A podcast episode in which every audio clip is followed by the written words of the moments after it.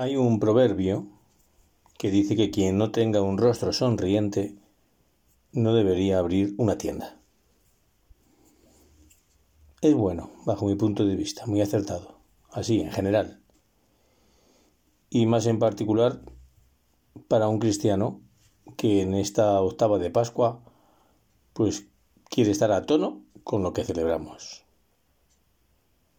No podemos dejar de estar contentos. Entre otras cosas porque llevamos todo el año litúrgico, y más en concreto estas cinco últimas semanas de Cuaresma, y en particular la semana pasada, la Semana Santa, el Triduo Pascual, todo convergiendo, apuntando a esta gran fiesta que celebrábamos el domingo pasado, el domingo de resurrección de nuestro Señor Jesucristo. Si Cristo no hubiera resucitado, ¿te acuerdas? Decía San Pablo, vana sería nuestra fe. Todo domingo es domingo, día del Señor, por el domingo de resurrección.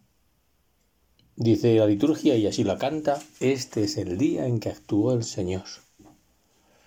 Y uno podría preguntarse, ¿por qué tanta alegría? Vamos a responder con Benedicto XVI, para no equivocarnos. Decía Benedicto XVI, Cristo muerto y resucitado nos limpia del veneno del pecado y el de la muerte, y nos infunde la savia vital del Espíritu Santo, es decir, la vida divina, la vida eterna. Es así. Si nosotros podemos tener vida interior, vida cristiana, trato con, con Dios, es porque Cristo ha resucitado no tiene la muerte, ni el virus este, ni la pandemia, ni el pecado la última palabra. Es la fe en el resucitado la que transforma nuestra vida, la que nos libera de todo tipo de miedos, la que nos da una esperanza firme. Cristo vive. Cristo está vivo, es verdadero. No seguimos a un fantasma, una ilusión, un mito. Está presente, presente en medio de nosotros, camina junto a nosotros, guía nuestra vida y abre además, pues eso, nuestros ojos. Y esto, volvemos al principio, necesariamente llena nuestra vida de alegría. No puede ser que un cristiano no sea una persona necesariamente alegre. No es extraño que nuestro Señor nos dijera que somos la, la sal, la luz del mundo. Los alegres curan y tú y yo hemos de curar. Claro que alguien podría estar pensando, bueno, pero quizá te estás viniendo arriba, el mundo mira cómo está, no se ve una fe especialmente exuberante, más bien lo contrario. Pero, aunque eso es cierto, te voy a leer una cita del cardenal Sara que decía que en la historia de la Iglesia siempre ha pasado lo mismo. Un pequeño resto es el que salva, el que ha salvado la fe. Unos cuantos creyentes que han permanecido fieles a Dios, a la alianza con Dios, son, decía él, la cepa que renace siempre para que el árbol no muera.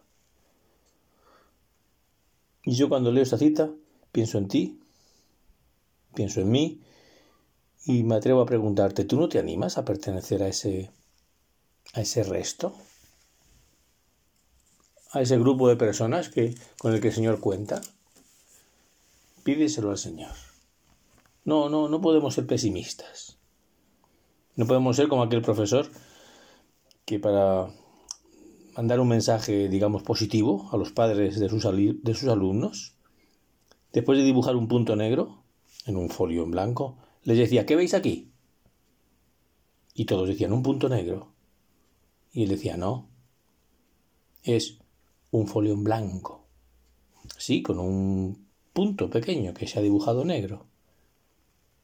Y les animaba por ello a decir, no podéis ver la parte negativa de vuestros hijos, como tienen tanta tanto fondo positivo. Pienso que nos puede venir bien también esta anécdota. Y vamos a ir acabando recordando una cita también que, que decía Juan Pablo II con relación a, al domingo.